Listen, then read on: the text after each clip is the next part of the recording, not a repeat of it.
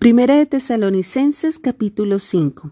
Ahora bien, amados hermanos, con respecto a cómo y cuándo sucederá todo esto, en realidad no es necesario que les escribamos, pues ustedes saben muy bien que el día del regreso del Señor llegará inesperadamente como un ladrón en la noche. Cuando la gente esté diciendo todo está tranquilo y seguro, entonces le caerá encima la catástrofe tan repentinamente como le vienen los dolores de parto a una mujer embarazada, y no habrá escapatoria posible. Pero ustedes, amados hermanos, no están a oscuras acerca de estos temas, y no serán sorprendidos cuando el día del Señor venga como un ladrón, pues todos ustedes son hijos de la luz y del día, no pertenecemos a la oscuridad y a la noche, así que manténganse en guardia, no dormidos como los demás, estén alerta y lúcidos. Es en la noche cuando la gente duerme y los bebedores se emborrachan, pero los que vivimos en la luz estemos lúcidos, protegidos por la armadura de la fe y el amor, y usemos por casco la confianza de nuestra salvación. Pues Dios escogió salvarnos por medio de nuestro Señor Jesucristo y no derramar su enojo sobre nosotros. Cristo murió por nosotros para que estemos vivos o muertos cuando regrese, podamos vivir con Él para siempre. Así que aliéntense y edifíquense unos a otros, tal como ya lo hacen. Consejos finales de Pablo.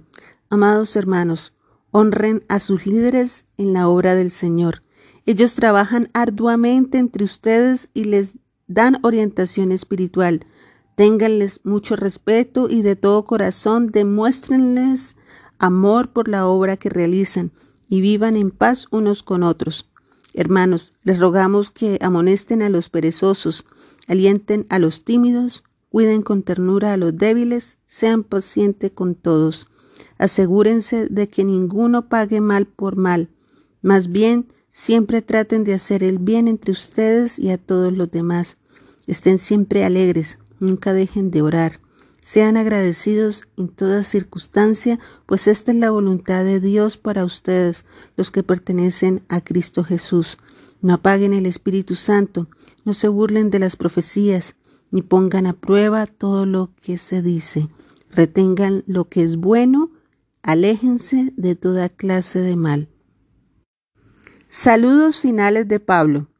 Ahora que el Dios de paz los haga santos en todos los aspectos y que todo su espíritu, alma y cuerpo se mantenga sin culpa hasta que nuestro Señor Jesucristo vuelva.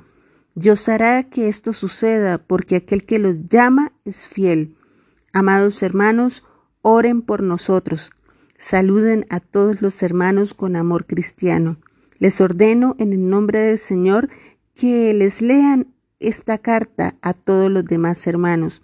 Que la gracia de Dios, nuestro Señor Jesucristo, sea con ustedes.